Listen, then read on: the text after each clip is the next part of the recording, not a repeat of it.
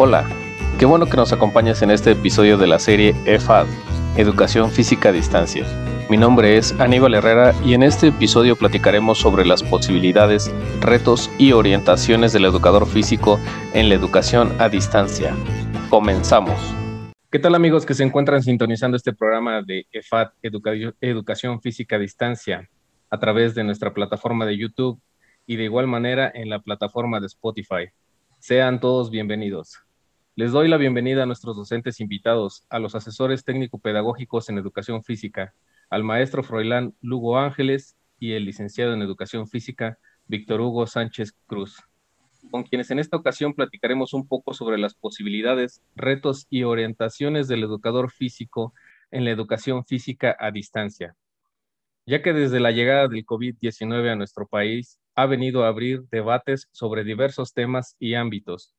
Por supuesto, el de la educación física no queda fuera, pues la implementación de plataformas de gestión de aprendizaje para la educación online o a distancia, y es que las instituciones educativas públicas y privadas se vieron obligadas a implementar casi desesperadamente este modelo en muy poco tiempo. Por otro lado, las múltiples plataformas digitales han brindado aportes esenciales para que los modelos educativos no pierdan continuidad. Sin embargo, aún hay retos para las instituciones y los docentes. Algunas de ellas son resistencia al cambio, flexibilidad en contenidos y metodologías, entrenamiento amigable para los docentes y comunidades de trabajo colaborativo. Estos siendo solo algunos retos que han enfrentado los docentes me gustaría que los compañeros asesores presentes nos pudieran compartir algunos retos en particular de la manera en cómo los docentes han podido sortear este tipo de educación a distancia durante este ciclo escolar 2020-2021, que ya vamos ahorita prácticamente a la mitad de él. Para empezar, me gustaría escuchar este, la opinión del maestro Froilán Lugo Ángeles. Bienvenido, maestro. ¿Qué tal? Buenas noches, buenas noches Víctor, buenas noches Aníbal, gracias por la invitación. Y bueno, son temas muy interesantes, más que estar de moda, eh, se han convertido en la, en la prioridad, en la mejor, en la mejor y en la única opción que tenemos para llegar eh, en materia educativa, eh, para llegar a los chavos, a los padres y a toda la comunidad que, que está involucrada en este en este proceso. La pandemia no le pega únicamente a la estructura educativa, sino a, en todos los ámbitos. Y todos los ámbitos son factores que determinan el aprovechamiento, el rendimiento y la apropiación de los aprendizajes en, los, alumnos. Y bueno, eh, los retos, el, principal reto es mantener la salud. Hoy se habla de, se retoma más bien, se retoma esta cuestión de las emociones, porque de ello depende el, nivel de aprovechamiento, el nivel de atención, el, como te dijera yo, eh, es, es, inminente que, que el estado emocional determina la apropiación del aprendizaje, la construcción del conocimiento, el desarrollo de las actividades escolares académicas y bueno, ese es uno de los principales retos eh, que estamos enfrentando, tanto alumnos, docentes y, todas las figuras que están implícitas y están, están involucradas en el ámbito educativo. Desde nuestra perspectiva, desde la visión de educación física, el principal reto es lograr que el chico se mueva, porque es cierto que, estar frente a un televisor, frente a un dispositivo, móvil, eh, siguiendo instrucciones en una pantalla, pues es complicado. ¿Por qué es complicado? Porque el nivel de atención eh, se ve afectado por todos los factores eh, que se encuentran en, casa, que te distraen. ese es el reto principal para nosotros como educadores físicos, eh, es un reto, pero al mismo tiempo es una ventaja. La esencia de la educación física como asignatura lleva implícito el movimiento, lleva implícito el juego, lleva el, toque de ludomotriz, El, son situaciones en que el chavo va a aprender única y exclusivamente a través del movimiento. Yo le puedo platicar muchas cosas, yo le puedo eh, describir muchos conceptos, pero como te dije anteriormente, el nivel de atención no es el óptimo como para que tú garantices que ese conocimiento se lo va a apropiar. Y bueno, aquí educación física tiene muchas bondades, pero la principal es el movimiento. Y ese es, ese es el reto que tenemos, este, que mantener la atención del chavo, mantenerlo interesado, eh, ese, ese lapso de tiempo que, que espera para, para, tener su actividad este, física, sabe que, que cuando llegamos a, a, a, realizar las actividades de nuestra asignatura, él sabe que es movimiento, él sabe que es juego, él sabe que es diversión. Y esa es una ventaja y ese es nuestro mayor reto, mantener esa atención y darle continuidad a, nuestro, a nuestras actividades. Creo que por ahí va el asunto. No sé si contesté la pregunta específica. Sí, Freud, gracias. Vic, ¿cómo lo han vivido ustedes de ese lado? ¿Cómo lo visualizas tú? Eh, buenas noches este, a todos. Iván Froilán, buenas noches. Este, mira, pues sí, sabemos que la educación física, su principal centro o punto de estudio es el, movimiento. Y bueno, eh, los maestros han estado buscando todas las estrategias que están a su alcance para generar ese movimiento en el, en el niño en esta etapa a distancia. Eh, estaba retomando un poco lo que comentabas del si han tenido alguna resistencia al cambio los maestros. Bueno, la resistencia se ha dado siempre, ¿no? Cualquier situación que te saque de tu zona de confort te va, te va a acarrear cierta, cierta resistencia, cierta incertidumbre. Entonces, si a eso le agregamos el, el estrés también de, del encierro, más nosotros como educadores físicos que siempre estamos en el patio, etcétera, eh, ha sido un poco complicado para, para ellos. Eh, sin embargo, eh, estaba consultando en algunas fuentes o así, decían, bueno, es que para quitar o para disminuir ese, ese estrés al cambio, eh, hay que hacerle saber al, docente hacia dónde va, qué, qué, qué, beneficio le va a traer ese, esa movilización tanto de saberes como de, de técnicas, de instrumentos, etcétera. Entonces, este, pues si bien ha sido complicado, pues te puedo comentar por, por, la experiencia que hemos tenido, que los compañeros de, educación física pues sí han, mostrado interés en modificar sus, sus prácticas o en, resignificar, en replantear las, las prácticas que, han estado realizando y específicamente en este periodo de, educación eh, a distancia, pues sí, ¿cómo decirlo? Han tenido que optimizar sus, sus recursos con los que cuentan y buscar hacerse llegar de otros para que el, chico tenga a la mano pues alguna herramienta básica para generar el movimiento y acercarle el, o que se lo concreten los aprendizajes, pero sí ha sido este complicado. Sí, claro, yo creo que eso que dicen de mantener la cuestión lúdica, de mantener moviéndose al niño, de que él aprenda a través del movimiento, yo creo que es lo, uno de los retos más importantes que se ha presentado ahorita para el educador físico en este confinamiento, que ya vamos para prácticamente casi un año.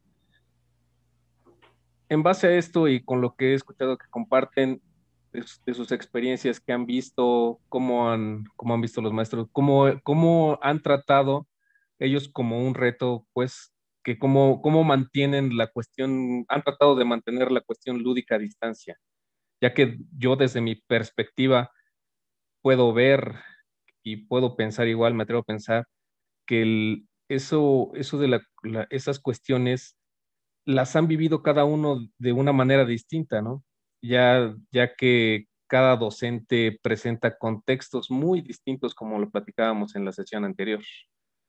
¿Cómo, cómo yo como docente puedo a este, planear o cómo puedo ayudar a los chicos a, este, a moverse de esta manera a distancia? quien guste. Bien. Eh, mira, eso es un, es un desarrollo de competencias profesionales permanente, es un continuo, es una continua innovación en propuesta de metodológica y didáctica. Hay, hay una situación que nos, que nos deja bien claro este asunto y, creo que la pregunta abarca muchas situaciones, pero hay una en específico. El docente debe de conocer a sus alumnos, debe saber lo que les gusta, sus gustos, sus preferencias, pero sobre todo sus necesidades. Y estamos hablando de la condición que, les ofrece su contexto, porque al chavo le pueden gustar muchas cosas, pero sus recursos no lo limitan por no tener acceso a los mismos. Entonces, aquí el docente debe tener esa, ese conocimiento de, saber quiénes son sus alumnos, qué es lo que hacen, qué les gusta y cómo se desenvuelven. Eh, hay, una, aquí hay una, una, una parte donde podemos identificar diferentes aspectos. ¿Por qué? Porque la variabilidad de los recursos, en la disponibilidad de los mismos, hay quienes no tienen dispositivos electrónicos para acceder a una clase en Zoom o en plataforma virtual en tiempo real. ¿Qué otra opción? Se, ah, si no lo tienes este, le debes de ofrecer otra opción, que es el, el programa televisivo de Aprende en Casa. Estos programas han ido evolucionando en sus propuestas, porque independientemente de que sea el eje rector, eh, en apariencia, y, todos diríamos, es que todos tenemos una pelota, es que todos tenemos una bolita de calcetines, es que todos tenemos esto, sí, pero a veces no tenemos el espacio o, u otras situaciones, ¿no? Eh, pero también hablamos de chavos que tampoco pueden acceder al, programa televisivo. Entonces, ¿qué hacemos? Hacemos tarjetas de trabajo, fichas de trabajo, para que las desarrollen en casa. Y, y en todas lamentablemente no tenemos la oportunidad de verificar la apropiación del aprendizaje. Esto lo podemos conseguir a través de las evidencias que nos mandan, pero llegan a destiempo. ¿Te imaginas los, si hablamos de tiempos, eh, cuánto tarda en hacerme llegar una evidencia, en yo valorarla y cuánto tardo en enviarle su retroalimentación y que él la, la conozca para poder hacer los ajustes? Entonces, esos tiempos eh, no es que, se han perdido, sino porque no podemos verificar el, grado de apropiación del conocimiento. Eh, ¿Qué hacemos nosotros? Tendremos que, ¿dónde va la propuesta? En el diseño. El diseño, nos, el programa nos dice que debe ser por proyectos, sí es cierto, pero tendremos que ir un pasito más atrás tenemos que plantear todas nuestras actividades a manera de retos y desafíos. Y sabemos que el, reto es el, que te, el que te pone un compañero y el desafío te lo pones tú mismo. Entonces tenemos que pensar en aquellos chavos que trabajan de manera aislada, de manera solitaria. Entonces ahí tenemos que meter eh, una, una propuesta a manera de desafío. Y cuando solicitamos la colaboración de cualquier integrante de la familia, tenemos que proponer una actividad a través de retos. Eh, tenemos que ir equilibrando esa, esa propuesta con retos y desafíos para poder evolucionar y poder trascender al proyecto. Y educación física, afortunadamente, hemos retomado esa parte y así como, como en la programación de televisión te pone el nombre del programa y desde el nombre del programa ya te está invitando, ya te está induciendo, te está sugiriendo lo que puede pasar, pues bueno, nosotros también tendremos que ir retomando esa parte porque es parte de la estrategia didáctica. Eh, propiciar el principio de incertidumbre en el chavo, la curiosidad, la necesidad de investigar, de indagar, de experimentar y de, y de que él ofrezca su experiencia con sus propias palabras, a través de sus vivencias Y así es como, hemos mantenido este, la atención de los chavos para poder dar esa continuidad a través de retos y desafíos y creo que lo estamos logrando de manera parcial y no tardamos en dar ese saltito a, hacer ya una propuesta de proyecto. Por ahí va el asunto. Excelente, gracias. Tú, Vic, ¿qué nos puedes comentar al respecto? Bien, en, bueno, sabemos que el, principal medio de la educación física obviamente es, es el juego, que el niño aprende jugando. Eh, incluso, aunque no tenga maestro, el niño en la calle, en casa, aprende jugando, socializando con sus compañeritos, con sus amiguitos. Ellos solitos establecen sus reglas, ellos ponen acuerdos, ellos ponen límites, etcétera.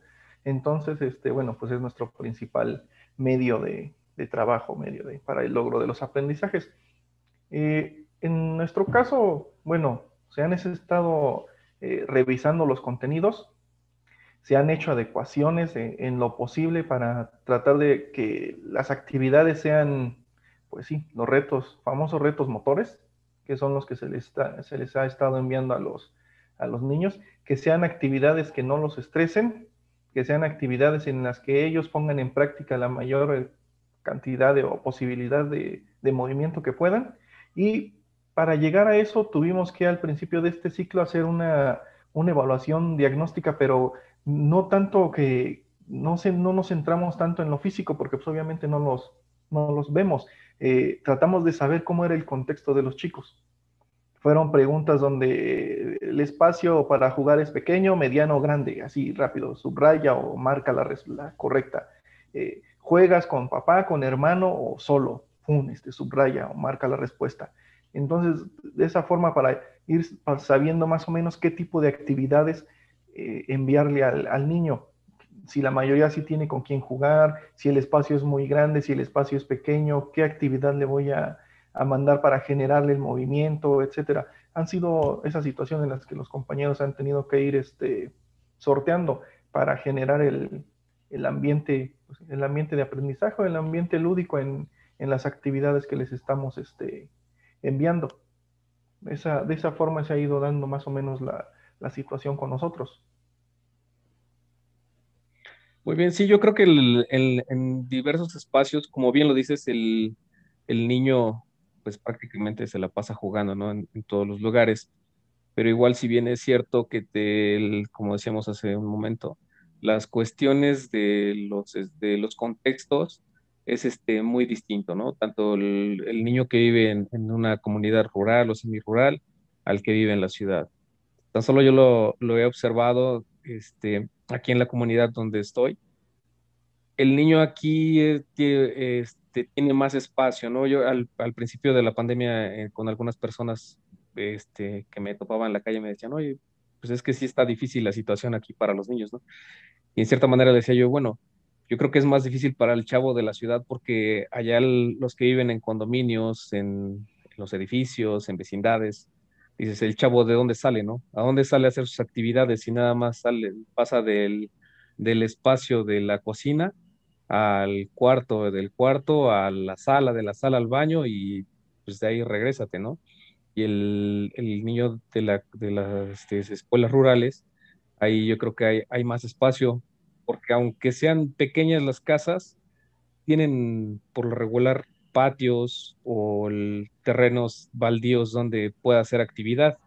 Y yo creo que aquí el, el reto del docente sería, como comentaba Freud o como comentabas tú, igual, esa cuestión de cómo adaptar este, la, el diseño del currículo, ¿no? Al, al, a los chavos, como decía Freud.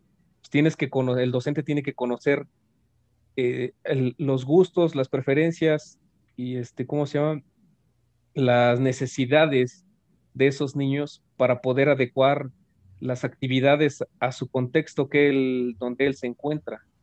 Y eso a mí es una parte que me ha parecido importante y yo creo que es lo medular en, esta, en esta cuestión para que el docente pueda trabajar a través de estas plataformas, de las diversas plataformas, no nada más esta que de Zoom, sino de, diversas plataformas con los chicos y, para que ellos puedan este, salir avantes, ¿no?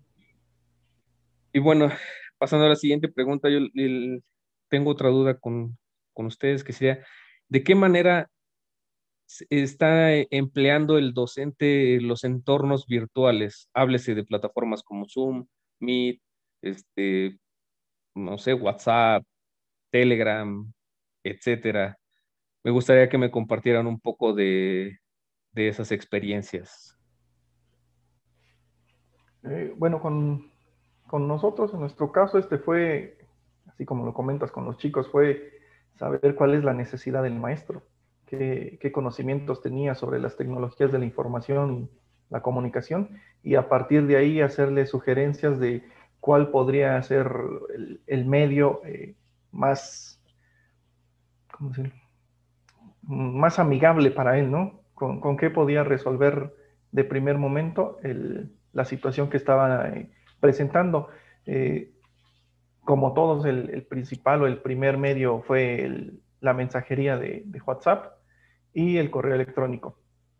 Algunos compañeros también después, por iniciativa o observando, intercambiando experiencias, porque también este proceso fue mucho de que entre ellos intercambiaban experiencias, no, no solo entre los de la supervisión, sino con compañeros de, del mismo sector, en nuestro caso, bueno, de Tepeji, con Tula, con Tlahuelilpan, este, se compartían algún instrumento, se compartían algún video que realizaron, alguna herramienta, e incluso entre ellos han ido intercambiando ideas y pues algún tipo de, de herramienta de tecnología o tecnológica para poder hacer llegar el, ¿cómo se llama? El, los contenidos. Desde las, algunos ya se han, y lo digo así, atrevido, porque se han atrevido a hacer un aula virtual, se han atrevido este, a, cositas así que, que en otro momento no, ni siquiera se les pasaba por la cabeza utilizarlo, o sea, quizá ni lo conocíamos, ¿no? Y, y en, esta, en esta situación, pues han tenido que, que verse en la necesidad de, buscar esas herramientas. Y pues sí, entre, entre ellos intercambiando experiencias, así lo han llevado. Básicamente han sido así, el, WhatsApp, el mail, el Drive para subir ahí las evidencias, etcétera. Y Telegram casi no utilizamos. Y esas han sido las básicas. Y videos muy cortitos de un minuto, tres minutos, donde ellos explican cómo es la actividad o qué es lo que quieren o sobre todo el video o el mensaje de voz lo utilizan para los, este, los descriptores del logro o el, no sé, los descriptores del logro de qué es lo que eh, se debe de tener énfasis en la actividad, eh, cómo vas a botar la pelota o cómo la vas a lanzar, ese tipo de situaciones. Y sí, básicamente esas plataformas son las que, las que se han utilizado.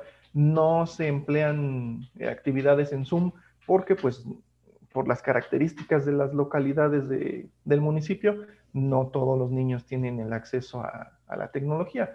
Hacen algunas actividades en Zoom, eh, sobre todo activación física, si se han hecho. Mm, los compañeros de educación física han participado en lo de eh, la nueva campaña esta de los vigilantes de la salud, haciendo su video o sus reuniones en Zoom para el uso correcto del cubrebocas. en, eso sí han participado, digamos, en el Zoom así a gran escala, por decirlo, eh, online, pero las clases como tal eh, han empleado eh, la mensajería, el, mail, el drive y videos muy cortitos de, un minuto, dos minutos cuando mucho. Así, así más o menos ha sido el, y ellos han tenido que este, ir buscando, te digo, sus herramientas. Se acercan con nosotros para, preguntarnos, nos orientamos, sí, pero mucho ha sido este, entre ellos. se, han entre ellos se han habilitado. Eh, a veces sienten más confianza de mi compañero que conozco de hace 20 años y entre los dos nos vamos equivocando y entre los dos nos vamos corrigiendo y, lo sacamos. Y así lo han estado, este, lo han estado haciendo de esa forma. a, veces a tropezones, a veces este, a la primera les ha salido, pero, pero así lo han, lo han llevado. Pues yo creo que ese ha sido el, reto que han vivido ustedes de ese lado, ¿no? y digo, qué bueno que que se ha visto de cierta manera un, pues, una respuesta favorable, entre los docentes, ¿no? Que, el, que, se, que estén dispuestos a, a dar ese paso al, al, cambio, como dicen por ahí muy coloquialmente, agarrar el toro por los cuernos, ¿no? Con esta situación de la educación a distancia. Sí, claro. Freud, ¿ustedes cómo lo han vivido? ¿Cómo lo ves? Pues mira, eh, hemos vivido mucho y de todo.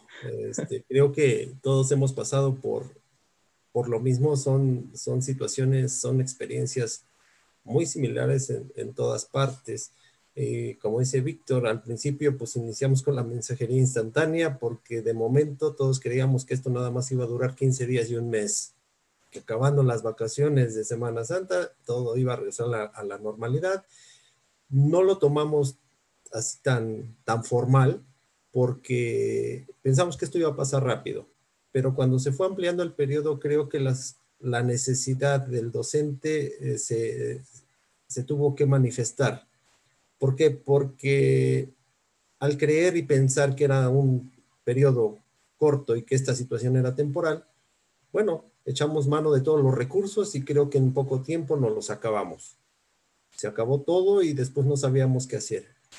Y eso empezó, como dice Víctor, con la mensajería instantánea, con el, por, el, por el mail, por el, por el WhatsApp, que, era, que, es el, el, de, uso, de uso común y, más, y más este, económico. En este caso, eh, también a la, a la mensajería este, impresa en los buzones escolares, en diferentes establecimientos ya que ya hemos platicado también cómo, cómo surgió esta, esta forma de comunicación y de hacer llegar los, los, este, los contenidos.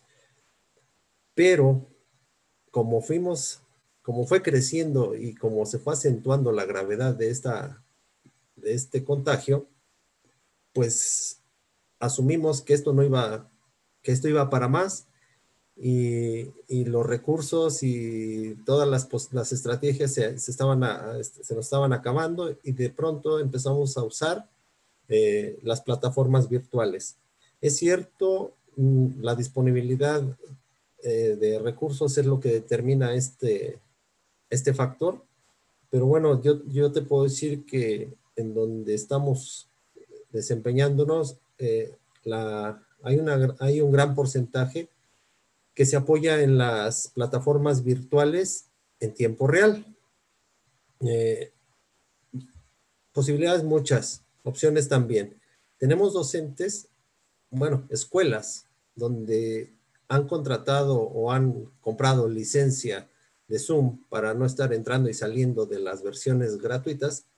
Y bueno, el, en ese caso, el docente que ahí está adscrito, se le requirió que, este, que reportara el horario en que él tendría que impartir su clase en tiempo real. Le dieron su tiempo. El docente de grupo tiene su licencia, tiene un horario establecido y bueno, como lo hacíamos en de manera presencial. Se ponían ahí los acuerdos, a ver, a ti te toca el lunes a tal hora, de tal a tal, al cuarto grado, de tal a tal.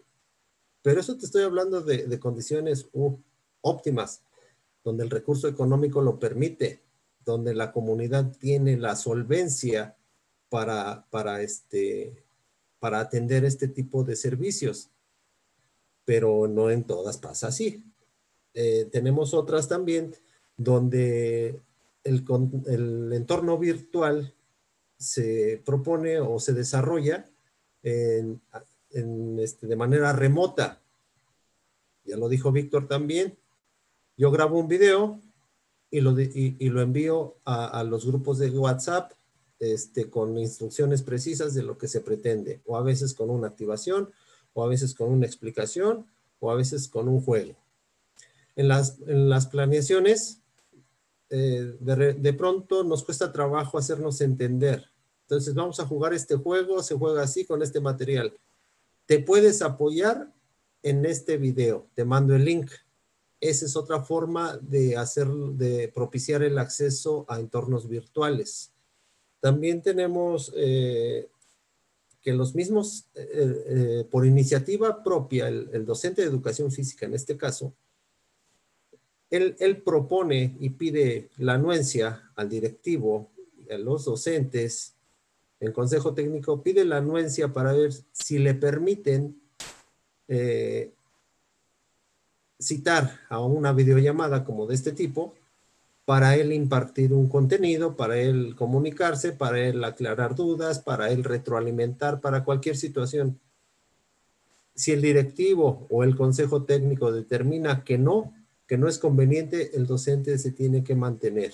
Esa es otra parte que, tendremos que considerar, eh, que el docente de educación física forma parte sí de una plantilla escolar, pero está sujeto y está supeditado a los acuerdos de consejo técnico. Si él tiene toda la voluntad, la iniciativa para, para desarrollar este tipo de, sesiones en, entornos virtuales, pues depende también de la anuencia del, del consejo técnico, en este caso presidido por el directivo.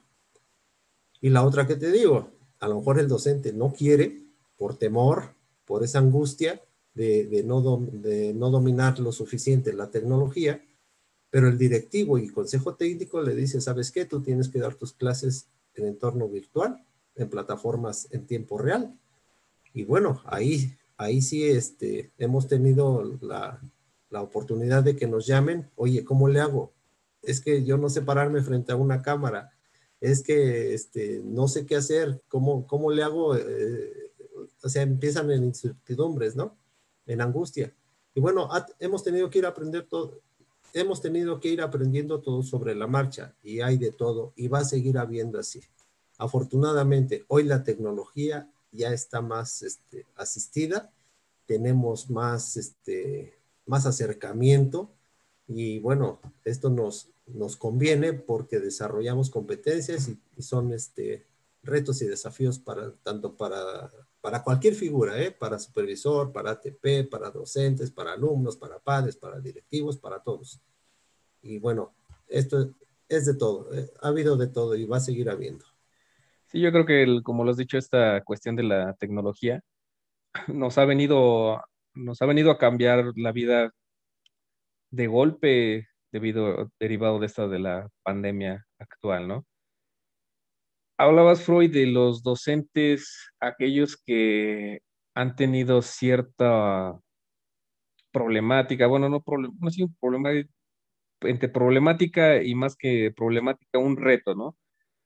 Ese reto de abrirse la posibilidad ante las cuestiones tecnológicas, ese reto de, de, como dices, de que si yo no quiero entrarle a la tecnología, pero si mi directivo me está pidiendo o la escuela está en posibilidades y te lo están este, solicitando de que tú des tus, sesiones a distancia y como dices, ¿no? El docente que dice, ¿cómo le hago, no? Se apoyan en, obviamente, en ustedes como sus figuras este, este, de asesoría, pero mi pregunta va a la cuestión, ¿ustedes cómo han visto a esos docentes? ¿Cómo les han funcionado las plataformas digitales que ellos han utilizado? Enfocándonos más, más que nada en aquellos docentes que han tenido dificultades con la tecnología. ¿Cómo los han sentido ustedes? ¿Cómo los han visto? ¿Han, han llegado a, a, dominar esas plataformas? ¿Han tenido el interés? ¿O de plano lo están haciendo solamente por cumplir con el requisito? Pues igual, están las dos, las dos caras. Hay quienes han, asumido el reto, ¿eh? Y, si no se han vuelto expertos, sí han, han desarrollado, sí se han habilitado en, herramientas digitales. Y quiero hacer una analogía, pero resulta que de pronto te encuentras a un chico con, con alguna enfermedad este, degenerativa y te llega a la escuela y te dice, profe, yo no puedo salir de educación física. ¿Por qué? Es que estoy enfermo. ¿De qué? Pues dice mi mamá que del corazón. Ajá, pero ¿qué tienes? Y bueno, eh, es que el doctor dice que esto y esto. No, a mí me interesa hablar con tu mamá. Y de pronto hablas con la mamá y es la especialista, ¿eh? Te habla de, de todo lo, te da todos los detalles de, de, los, del padecimiento de su hijo y te dice, esto sí puede hacer y esto no. Y así nos pasa a nosotros, ¿eh? De pronto, este, pues no sé qué hacer, oye, ¿y, cómo le meto aquí al, al, cómo entro al Zoom? ¿Y a poco sí me ven allá? ¿Y a poco sí me escuchan? O sea, empezamos a, enfrentar situaciones que, que de pronto este, los niños se ríen de nosotros. Y entonces, ¿qué tenemos que hacer? Yo, yo les he dicho, ¿sabes qué? creo que en casa tenemos a, a, quien nos puede apoyar y son especialistas. Yo te sugiero que te apoyes de tu, de tu hijo, de tu hija, de tu sobrino, que esté en primaria, en secundaria, en prepa, porque yo te puedo explicar, pero a lo mejor no nos entendemos. Pero ahí, junto a ti, eh, si, tu, si tu, este, tu hijo, tu sobrino, este, te va explicando, lo vas a aprender más rápido. Y ha pasado, ¿eh? Hay quienes han enfrentado esos retos y si no se han convertido en, en expertos, bueno, ¿cómo te das cuenta? Pues porque toda la comunicación, toda la gestión administrativa, si antes se tardaba dos días en llegar, ahora te llega en dos horas. Y eso habla de que el profe ha evolucionado, se ha habilitado. Y antes, pocos, no sé si a ustedes les pase, Víctor, por allá, pero en los grupos de supervisión eran pocos los que compartían evidencia fotográfica o en video de lo que desarrollaban. Y ahora que te dicen, ya no me manden tanto, ahora ya me saturan mi celular. Porque ahora todos se han habilitado en, en el uso de la tecnología. Que bueno, a lo mejor no somos buenos bailarines ni buenos locutores, pero ya, pero ya estamos, este, estamos haciendo uso de este medio y estamos llegando a más. Entonces ahora ese es otro reto, cómo organizar todas mis evidencias que van llegando a las carpetas. Ah, bueno, hay quien ya ha recurrido a, al Drive y entonces ya asignan una carpeta y ahí van cayendo todas. Ya no tengo que estar abriendo celular y una por una para revisar. Ya tengo un horario. La misma tecnología me lo permite. Yo programo el viernes a las 3 de la tarde, se cierra. Y sí, a las 3 con un, con un segundo, aunque quieras depositar tu evidencia, ya no va a entrar porque la, la plataforma ya te, ya te lo bloqueó. Y, y, hemos, este, nos hemos estado habilitando en esto y creo que hemos logrado grandes cosas. Y unos a menos, unos a más, unos forzados, unos obligados, pero todos lo tenemos que hacer. Sí, claro. A final de cuentas, creo que tenemos que trabajar a marchas forzadas y sean las condiciones que se nos han dado de cierta manera, ¿no? Ustedes, Vic, ¿tú qué nos puedes este, compartir? Bueno, con nosotros cuando se nos acercaban o se nos siguen acercando los compañeros, en, cuando inicié esto, bueno, la pregunta era, este, ¿cuál, cuál es mejor? Sobre todo a, nosotros nos acercaban a preguntarnos, ¿y cuál es la mejor? ¿Cuál es el mejor medio? Y la respuesta siempre fue, pues es que las TIC son como las estrategias didácticas, ¿no? Son tus herramientas y la mejor es la que te sirve a ti y a tus alumnos. Esa es la mejor. La que tú conoces y la que tú si no dominas, pues y la que le, la que dijeran por ahí, la que le hayas más, esa es la primera que vas a utilizar. Con, con esa comienza. Y si no conoces, pues vamos a, a, buscar cuál te resuelve a ti. Eso fue así como que lo primero que, que, que les dijimos para llevarlos a la calma, digamos, ¿no? Para bajar un poco el estrés. Y luego también después preguntaban, y, bueno, si este, todas, ¿puedo utilizar la que yo quiera?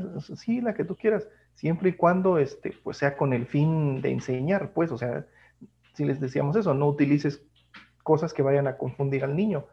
Si vas a compartir un link de YouTube, si se les hizo mucho hincapié, fíjate qué tipo de juego es, que vaya de acuerdo al, aprendizaje, este, fíjate incluso que sea de el lenguaje, que sea de México, pues, porque luego sí compartimos videos de otros países y el lenguaje y, términos y, decimos, no, porque vas a confundir al niño. Eh, otra situación también que se dio mucho fue, bueno, ya enviaste el link.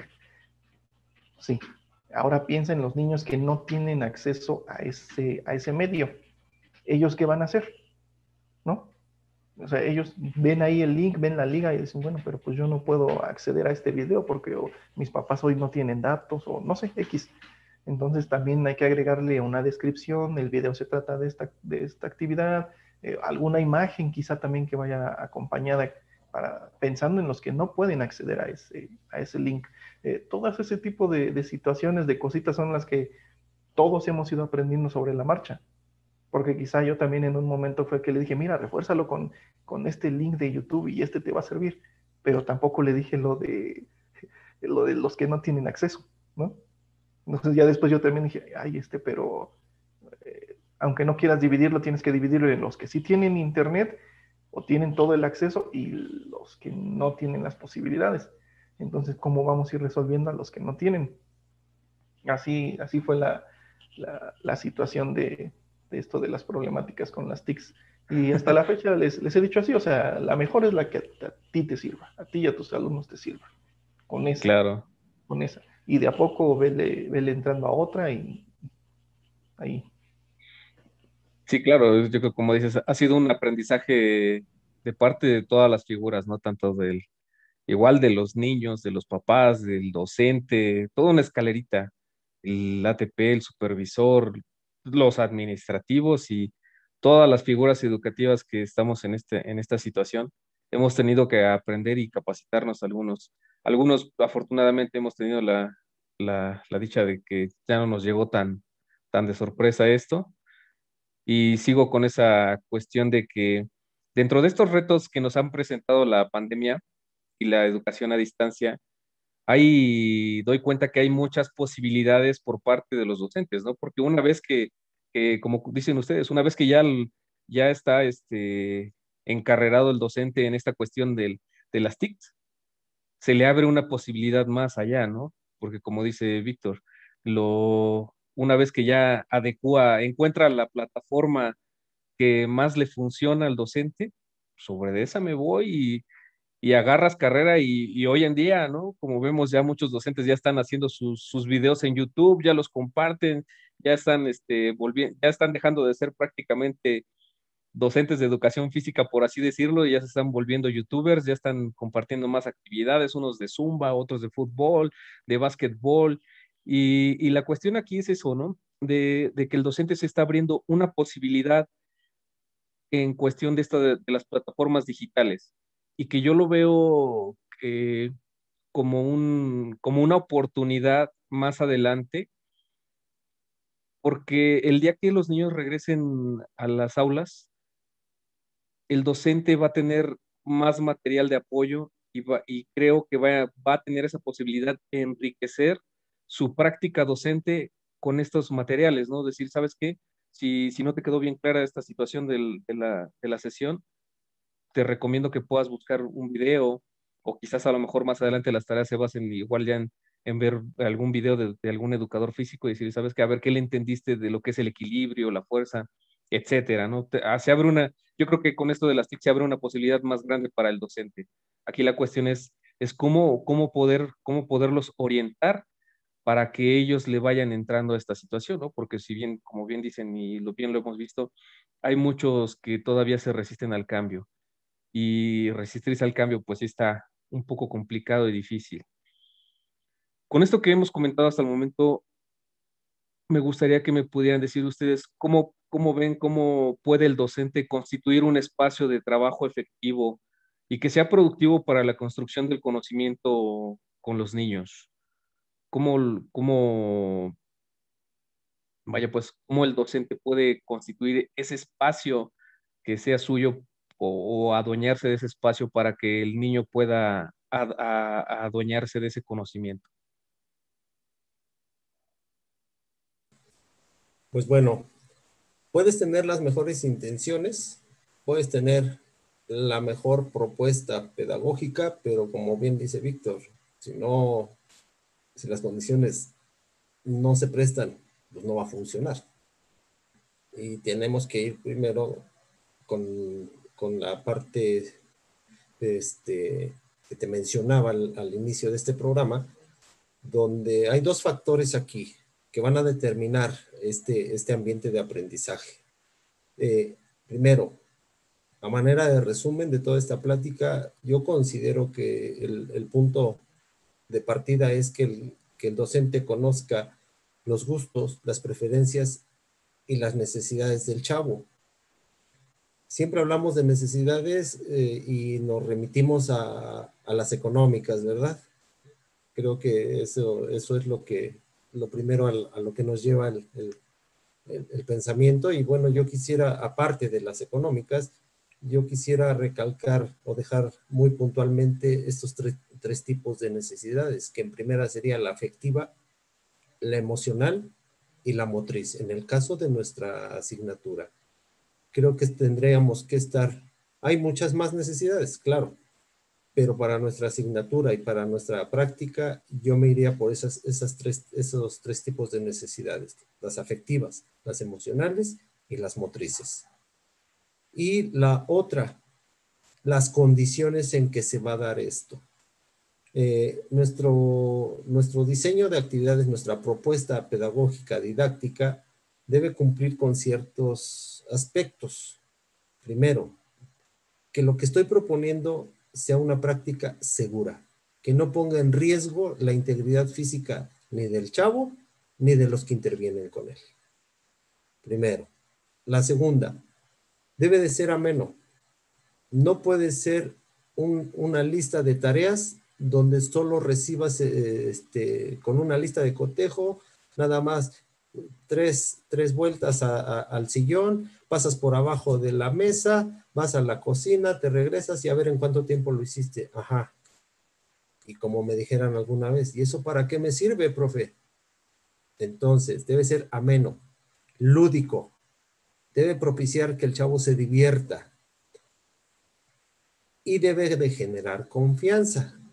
Todo esto, todo esto debe de llevar una intención pedagógica, debe generar un conocimiento, debe, debe propiciar el aprendizaje.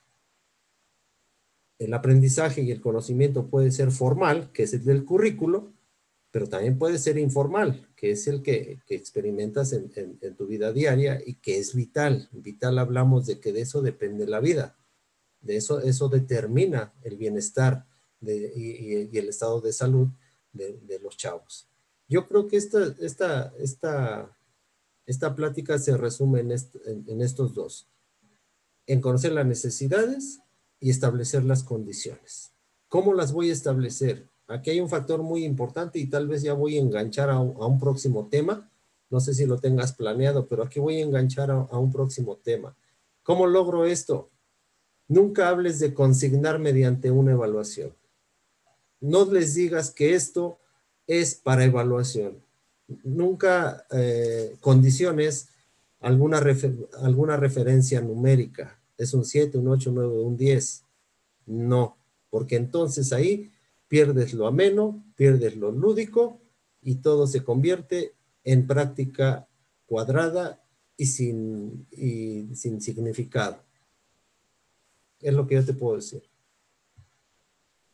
Muchas gracias, Freud. Gracias por, por compartirnos esos conocimientos que de verdad nos ayuda a ahondar más sobre este tema y, y, de verdad, y gracias porque sí, sí queda abierto para el próximo tema de nuestro próximo episodio de la siguiente semana. Y ya para cerrar prácticamente con tu participación, Vic, compártenos algo de la experiencia.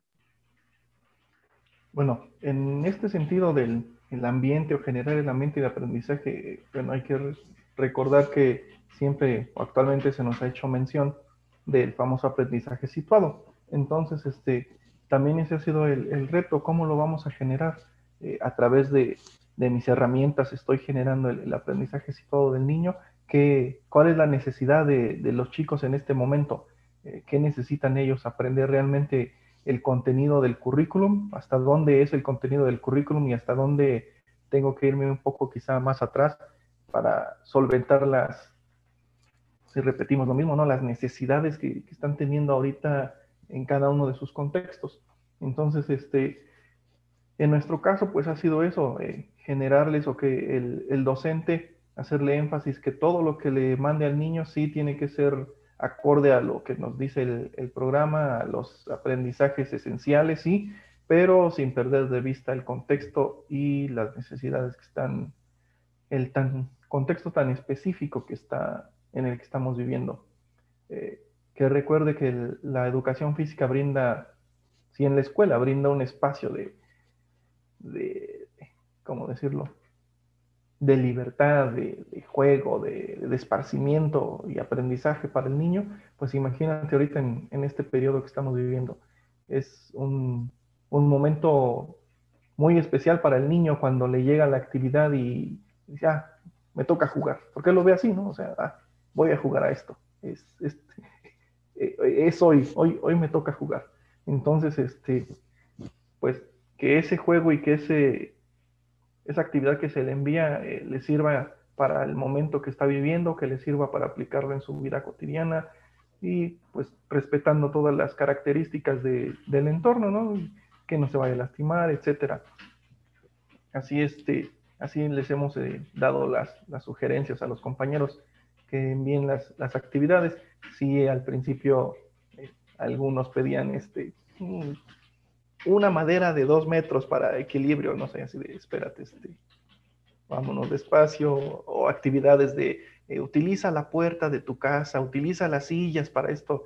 Entonces, este, y, sí decían ellos, pues es que es, divertido y se está moviendo y estoy fomentando el, el, equilibrio y estoy fomentando esto y estoy, sí, pero también está generando otras situaciones de estrés que quizá no nos ayuden mucho en este momento.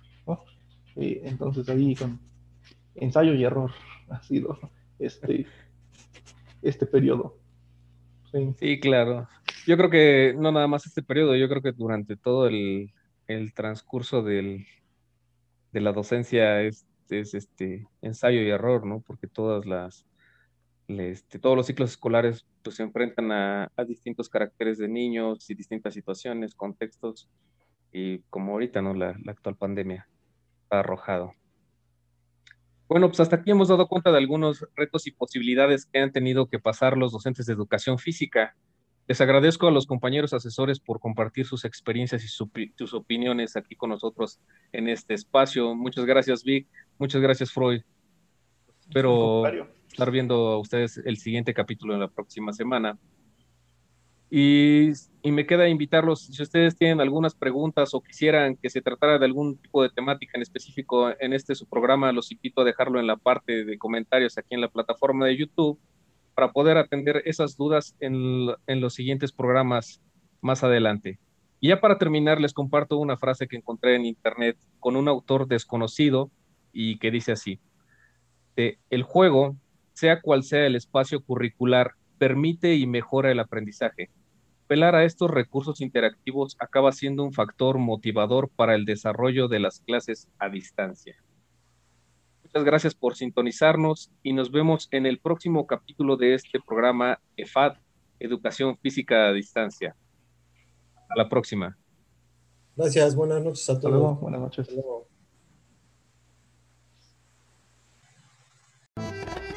Que nos has acompañado en este episodio.